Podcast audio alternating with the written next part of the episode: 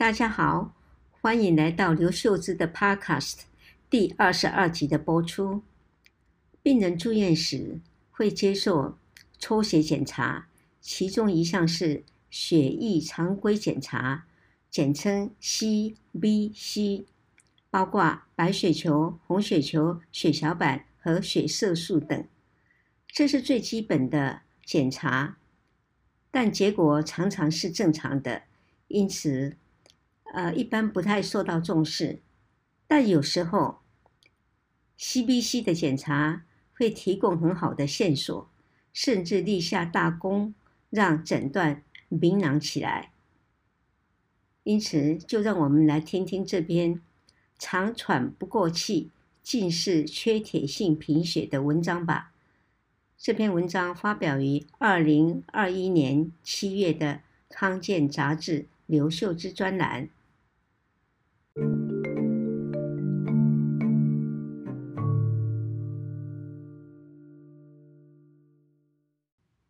六十八岁的陈女士，九年来因心律不整，定期在心脏内科门诊追踪，服用治疗心律不整的药物与抗凝血剂。最近一年半，她常觉得喘不过气，与朋友去健行，总是落在最后。上阶梯或上坡时，更是喘得厉害，需停下休息好几次。但因不是气喘吁吁，他与朋友都不以为意。陈女士常常觉得很累，一点力气也没有，觉得可能是肌力老化。朋友们也认为她是肌少症，肌力不够的关系，于是介绍她去打太极拳。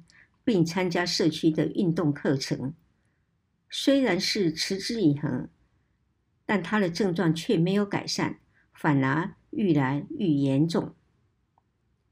陈女士把这些问题告诉她的心脏科医师，医师说她每六个月的抽血和心电图检查都正常，心脏没有问题，要她去挂胸腔内科门诊。胸腔内科医师帮她做了肺功能检查，结果正常。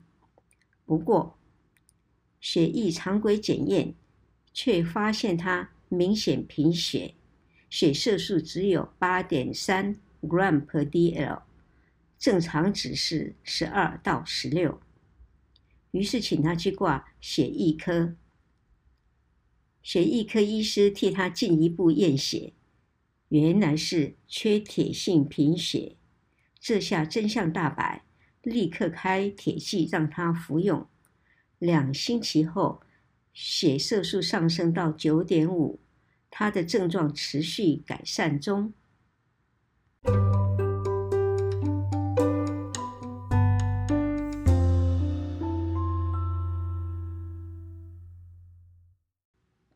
缺铁性贫血。是贫血最常见的一种，原因包括铁质摄取不够、营养不良、肠胃道慢性出血等等。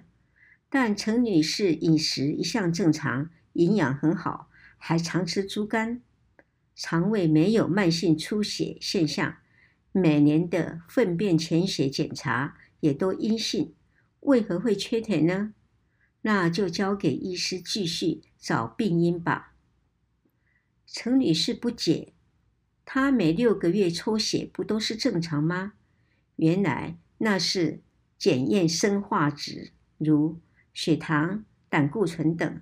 而她上次验血色素是两年半前，那时候的数值是正常的，十三点一。从陈女士的案例可以看出，即使是一个后来看似很明确、简单的疾病，也不是那么容易被诊断出来。陈女士和她的亲友经常阅读报章杂志的医学报道，并非医学文盲，但却都一致认为是她肌力不够，需要多运动来锻炼。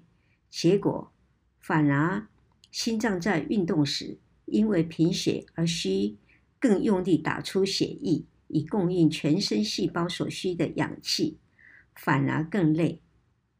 而且陈女士外表没有病容，有朋友甚至觉得她可能是心理因素呢。所以有症状时还是要就医，不要自我臆测，更不要帮别人下诊断。如果从贫血这端来看，喘不过气，容易累，走路慢，没有力气。这不都正是贫血的症状？应该很容易诊断吧？但这是事后诸葛。事实上，这些症状并不具特异性。许多疾病，包括心脏、肺部、肾脏、贫血、神经肌肉疾病以及末期疾病的营养不良等，都会出现这些症状，需要医师的临床判断。选择正确的检查，才能对症治疗。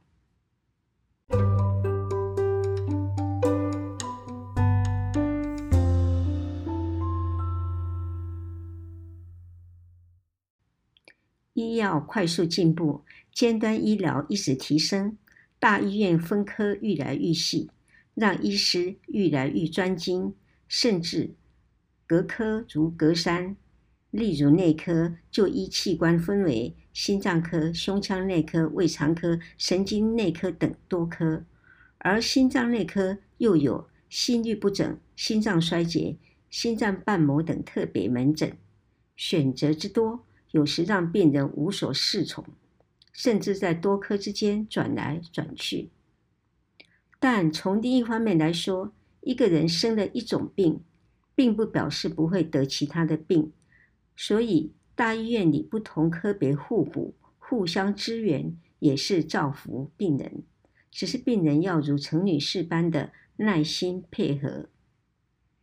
四十年前，当神经内科开始发展次专科，如癫痫、动作障碍、神经肌肉等疾病时，有位师长曾语重心长地说：“我们还是需要能纵观全局的神经内科医师。”除了对专长疾病有所涉猎，最主要是懂得常见的神经疾病，才能造福一般病患。四十年后的今天，这段话仍然适用，而且也适用于其他科别。病人住院时，医师会开立一般的常规检查，其中之一就是检验血液中的。红血球、白血球、血色素与血小板，以确定不会漏掉看似简单的重要讯息。这次的血液常规检验对陈女士可是功劳一件哦。今天就分享到这里谢谢大家的聆听我们下星期六再见。